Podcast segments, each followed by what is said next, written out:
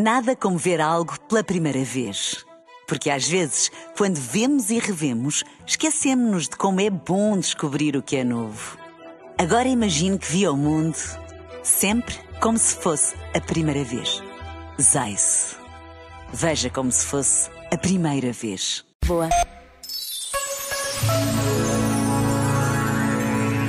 Ontem celebramos o Dia Internacional da Mulher. Mas nem ontem, nem hoje, nem amanhã ou qualquer outro dia poderemos esquecer os milhares de mulheres obrigadas a abandonar as suas casas, as suas famílias, os seus empregos por causa de uma guerra. Estão bem vivas na nossa memória as imagens de tantas mulheres que, em refúgios ou em casas atingidas pela guerra, continuam a cozinhar, a cuidar dos doentes, a tratar dos seus filhos. Por vezes, basta a pausa de um minuto para percebermos como a vida pode mudar de um dia para o outro e para desejarmos rezar por quem sofre. Já agora, vale a pena pensar nisto. Este momento está disponível em podcast no site e na app.